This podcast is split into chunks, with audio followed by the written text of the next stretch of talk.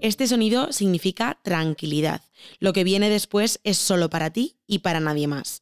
Mantita y Netflix, tú y tu serie. Pero, ¿puede peligrar? Netflix anunció el mes pasado un cambio en su estrategia, acabar con las cuentas compartidas. Se acabó eso de tener la misma suscripción tú y toda tu familia. Ahora, si queréis ser más de uno, habrá que pagar por cada persona que se sume a una misma cuenta. Más de 100 millones de hogares comparten suscripción según un estudio hecho por la propia plataforma de streaming. ¿Afectará esta nueva política el número de suscriptores? ¿Qué va a pasar con mi cuenta a partir de ahora? En las noticias de ABC hablamos con Lucía Cabanelas y Fernando Muñoz, periodistas de cultura de ABC, sobre la estrategia de Netflix y su posible repercusión en la propia compañía y sobre los usuarios de la plataforma.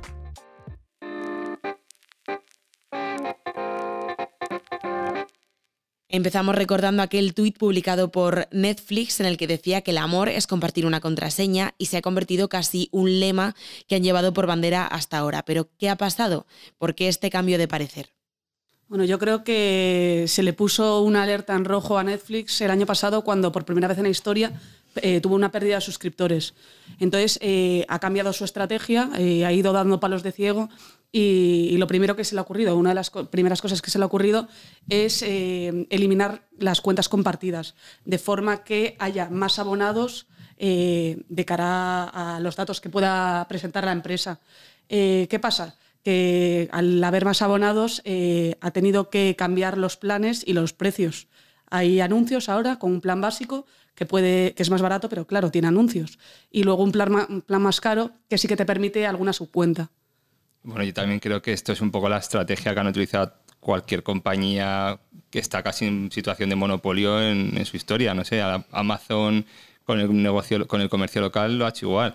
Eh, pones un servicio mm, muy barato, lo vendes por debajo del coste de lo que a ti te cuesta, creas una masa de clientes amplísima, le das un producto mm, por debajo de lo que a ti te cuesta y cuando ya tienes a todo el mundo cautivo y, ansioso y que te necesita, le subes el precio le baja, o le rebajas las condiciones.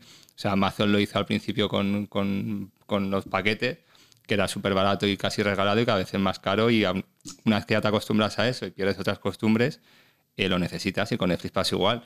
Todo el mundo tenía Netflix y casi nadie lo pagaba y cuando ya tienen la necesidad de consumir Netflix y ya es, es un hábito más en tu vida, te obligan a pagarlo. Yo creo que es una cosa que el capitalismo, las grandes empresas transnacionales que, son casi monopolísticas, lo han hecho y les funciona. Y en este caso, yo creo que igual Netflix la ha tenido que hacer un poco antes por la competencia también que decía Lucía del resto de compañías, pero es una estrategia básica de mercado de cuando tú irrumpes en un, en un mercado, en un, nunca mejor dicho, o, o siguiente reiterativo, cuando tú entras en un mercado, entras el primero y tienes una situación de dominio, eh, puedes ir bajo coste porque te va a financiar el mercado.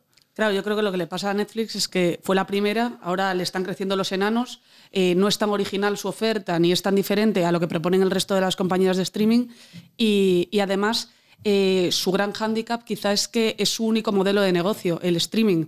Las otras tienen o los envíos o los deportes, entonces bueno, tiene que, que pelear por ahí. Netflix, aunque su situación económica no fuera igual la ideal para un inversor, como sabía que estaba en una situación de dominio, el mercado le, inflaba y ellos estaban en, con una situación de... Con, en la bolsa estaban en unos niveles altísimos, porque luego aparte tenía una cosa que es saber que aunque tengas 100 millones de clientes que no te pagan, tienes otros 100 que cada mes te pagan 20 euros al mes. Entonces es una cantidad de dinero en efectivo que te entra al final de, en cada ejercicio, o sea, en cada ejercicio que te hace ser brutalmente poderoso, igual que le pasaba con Amazon. Tenía tal cantidad de cash que le entraba que daba igual que su negocio real diera pérdidas. Tenía un público súper potente y el mercado se lo, se lo premiaba, el mercado de la bolsa, me refiero. Claro, el problema aquí es que puede haber una crisis de imagen, pero no es una crisis económica. O sea, Netflix va a seguir eh, teniendo un negocio solvente porque tiene un montón de clientes en todo el mundo. Y habláis de, diferenciarse de la competencia. ¿Puede ser este el principal objetivo que tiene Netflix o cuál es su principal objetivo con esa estrategia? Mm, bueno, en realidad eh, hay algunas plataformas que no tienen cuentas compartidas y el modelo al que va Netflix presentando el plan básico con negocios... Con anuncios. Con anuncios, perdón. Lo tiene también previsto Disney. Entonces, creo que es un poco el modelo al, que van eh, el resto de plataformas de streaming. La cosa es que Netflix ha elevado los precios. Veremos si esto funciona o tiene que recular y virar su estrategia otra vez. Yo creo que en realidad lo que está haciendo es convertirse en lo que ha matado. Netflix ha matado a la televisión tradicional, es decir, la gente ha perdido la costumbre de llegar a casa y poner la tele después de cenar, lo hace, nos pasa a todos, después de cenar ponemos la tele, pero ponemos algo en Netflix o algo en otra plataforma. una vez que ha matado a lo que venía a sustituir, se convierte en ello de una manera algo parecida, con cambios, de una manera más innovadora, con, lo que trae el, progreso y el, cambio de paradigma, pero no, es otra cosa que convertirse en la tele tradicional, entre comillas. El problema es, volvemos a lo mismo, eh, mm, hacia dónde va, porque puede que eh, tanto riesgo o volver al modelo tradicional del que se había desmarcado con sus orígenes haga que el modelo de Netflix pierda relevancia respecto al resto de plataformas. Y la cosa es que los clientes tampoco volvemos al antiguo. O sea, ahora mismo si nos cobraran 100 euros al mes por utilizar WhatsApp, no dejaríamos de utilizar WhatsApp para pasarnos al SMS, aunque el SMS lo tengamos gratis con nuestra compañía. Buscaríamos una alternativa de, o sea, buscaríamos algo similar, pero el, negocio como tal ya, ya, lo han implantado, ellos fueron los primeros y ellos están en una situación de dominio de mercado. A partir de ahí tienen muchísimo margen para probar. Claro, digamos que ellos se lo pueden permitir porque ellos se lo han guisado y se lo han comido durante mucho tiempo. Y las entradas y los artículos en Internet con titulares como darse de baja en Netflix o cancelar mi suscripción en Netflix están creciendo como la espuma. ¿Creéis que puede afectar negativamente a la compañía esta nueva estrategia? Bueno, yo creo que afecta a su imagen, pero en ningún caso, como hablábamos antes, va a ser un motivo de, alarma o de crisis global mucha gente, aunque diga que se va a dar de baja, terminará no dándose porque le interesa algún contenido o porque se da hora de baja, pero vuelve a suscribirse porque le interesa la serie del mes siguiente. Ahora está de moda decir que me voy a dar de baja de Netflix porque me van a cobrar muchísimo, pero cuando venga Stranger Things otra vez, o cuando venga el juego del calamar o el nuevo juego de calamar mm, viral que se haga, que todo el mundo hable de ello, la gente seguirá pagando Netflix por 5 euros al mes o 6 euros al mes y ya está. El problema es ese, ¿qué tiene Netflix más allá de sus grandes series, ¿no? sus grandes bazas? The Crown, Stranger Things, ¿hasta qué punto ese modelo de esas grandes apuestas eh, se va a agotar? Porque tampoco está presentando nuevas series que quizá merezca la pena para que el suscriptor se abone y le compense pagar una cuenta que no sea compartida. No lo sé. Habrá que ver también si el, modelo de Netflix cambia y varía también su, oferta o su catálogo. Imagino que a ningún consejero delegado del mundo le importaría estar en la situación de crisis con muchísimas comillas en las que está Netflix. O sea que al final, eh, evidentemente, están, tampoco hay que ocultar la realidad. Es decir, Netflix ha sido tijeretazo a sus trabajadores, ha habido un montón de despidos, es un cambio de estrategia eh, en el que afecta su imagen de marca con los clientes. O sea, hay factores que son evidentemente de crisis ha caído en bolsa por primera vez, cayó en suscriptores por primera vez, pero aún así su situación de dominio del mercado es brutal. Sigue siendo la plataforma más popular, por eso se está hablando y se le está dando tanta dimensión a este problema, entre comillas. Una cosa que tampoco hemos comentado, que es el Netflix abría la manguera del dinero y regaba las producciones y regaba los proyectos y iba alguien con un piloto y se lo compraban y cuando venían aquí a España eh, se metían a coproducir y en vez de coproducir se quedaban con todo ellos porque les interesaba hacerlos a ellos. Y ahora están también aplicando un poquito de un poco más de lógica imitando a los demás en control de gastos, en vamos a dejar de hacer pequeñas series que nos den prestigio y vamos a hacer series que le gusta a todo el mundo, aunque sean culebrones, aunque sean telenovelas, vamos a dejar de apostar por películas en las que nos tiramos un poquito el pisto de que somos independientes y vamos a hacer películas comedias con, una, con intención de ser amplias y de ser con vocación de ser comerciales, que también es lógico que, estén cambiando la idea de, no ser tan...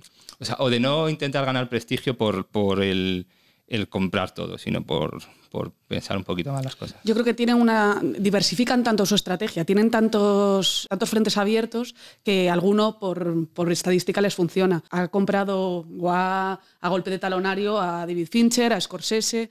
Eh, sus películas no funcionaron como, como pretendían en los Oscars. En cambio, una película más pequeña, una película alemana, ha conseguido el mayor número de nominaciones de una película de Netflix en muchos años. Entonces, bueno, mm, no le funciona hasta qué punto. Al final no le funciona como igual ellos pretenden, pero le funciona por otro lado. Tiene tantos frentes abiertos que es que termina siendo un éxito igualmente. Sí, pero me refería a eso, a dar 25 millones de euros a Cuarón o de dólares a Cuarón, como le hicieron para, para Roma, igual ya se lo plantean, porque fue una película que no vio casi nadie en la plataforma y que aunque ellos creían que le iba a dar el primer Oscar, no se lo llegó a dar.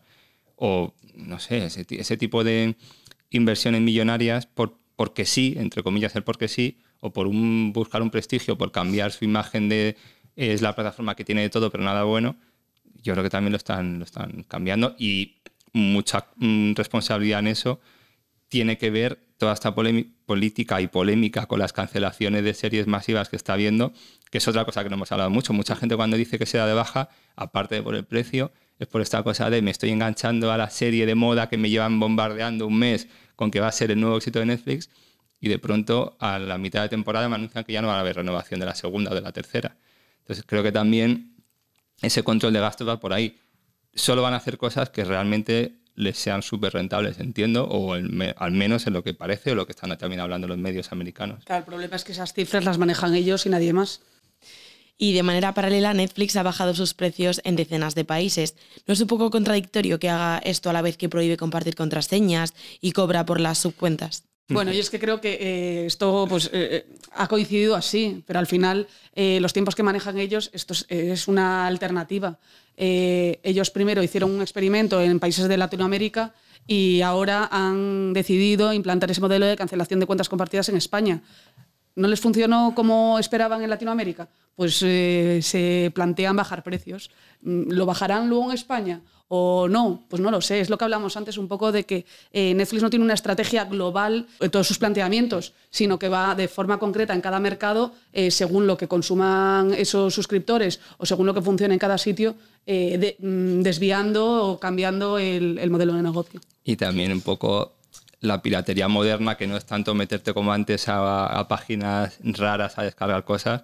Ahora cualquiera con una VPN te registras una cuenta en Brasil de cualquier plataforma de música, de deporte, de no sé qué, o en Turquía y con, por un precio ridículo tienes esa... O sea, que al final todas las compañías saben las trampas que tiene el mercado y todas las trampas que hacen sus clientes. Entiendo que también estos cambios de estrategia van por ahí. Si veo que mucha gente se está empezando a suscribir en países donde lo, lo lógico es que no estuviera, entiendo que aquí tengo que bajar el precio, aunque sea metiendo anuncios. Y poniendo la vista un poco en el futuro, ¿qué se prevé a esta nueva manera de, consumir Netflix. Darán pasos atrás, como decíais, que igual si no funcionan, pues quizá rebajan el precio en España, o creéis que esta nueva política ha venido para quedarse? Yo creo que depende también de lo que haga la competencia, por supuesto, nunca pierden la perspectiva Netflix. Y luego también, eh, yo creo que lo que ha venido para quedarse no, igual no son la cancelación de cuentas compartidas, tanto como el plan básico o los planes más baratos, más rentables con anuncios. Yo creo que los anuncios eh, sí que han venido para quedarse y es lo que decía Fernando antes, se vuelve en ese caso a una televisión más tradicional, aunque sea en una más moderna que es el streaming. Y dar pasos atrás a una compañía como esta yo creo que es imposible porque una compañía con decenas de miles de empleados, varias sedes muy potentes en todo el mundo, muchísimos ejecutivos, cualquier, vamos, no es que sea mover un transatlántico, es hacer girar a 17 transatlánticos eh, pegados a un iceberg, o sea, es una cosa... Mm, bueno, de hecho, ¿cuánto tiempo llevamos hablando de que va a llegar el Netflix con anuncios? Y ha tardado casi un año de que se empezó a hablar de esto, a rumorear, a implantar, a confirmar.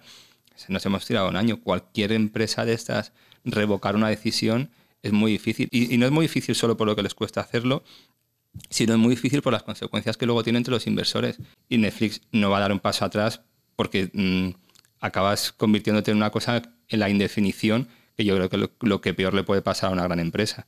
Y Netflix de momento con el tema de una suscripción relativamente barata, aunque sea con anuncios, entiendo que encaja dentro de su perfil de, imagen que es una empresa o una plataforma de streaming para todo el mundo, para el gran público, la plataforma que tienes, aunque luego tengas otra que te guste más, pero la que todo el mundo tiene de manera general. Y que seamos realistas, aunque se sobrevuele la amenaza de, de que muchos usuarios se darán de baja de Netflix por el fin de las cuentas compartidas, muchos se darán de alta con el plan más barato, que es el de modelo con anuncios. Entonces, al final, lo que tendrán es más abonados, más, eh, baratos. Lo comido por lo servido. Que y, todo el mundo y todo el mundo contento.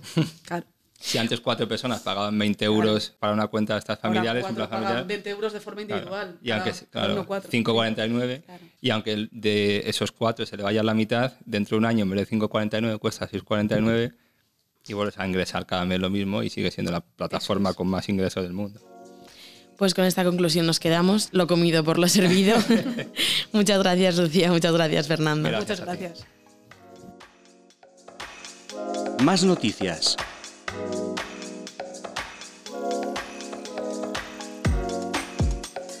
El general Espinosa declaraba ante la juez que se sintió el cebo en el caso mediador. El general de división retirado de la Guardia Civil, Francisco Espinosa, alegó ante la juez que el mediador era quien organizaba las cenas a las que acudía y que lo utilizaba para ofrecer credibilidad e introducir a gente en la telaraña que estaba tejiendo. Espinosa es el único de los 12 investigados que se encuentra en prisión preventiva. Por el momento, la juez ha rechazado ponerle en libertad a espera de una disección de su patrimonio descubren un corredor que podría llevar a la cámara secreta del faraón Keops en la Gran Pirámide de Giza. Se trata de un corredor oculto de 9 metros en la entrada principal del que se lleva sospechando varios años. El hallazgo ha sido a manos de un grupo de investigadores franceses, japoneses y egipcios que lleva estudiando la estructura desde 2015. La construcción de la que es una de las siete maravillas del mundo antiguo es uno de los mayores misterios de la arqueología este descubrimiento podría dar más detalles de su construcción o, en palabras del jefe de la misión, llevar al gran tesoro de Keops.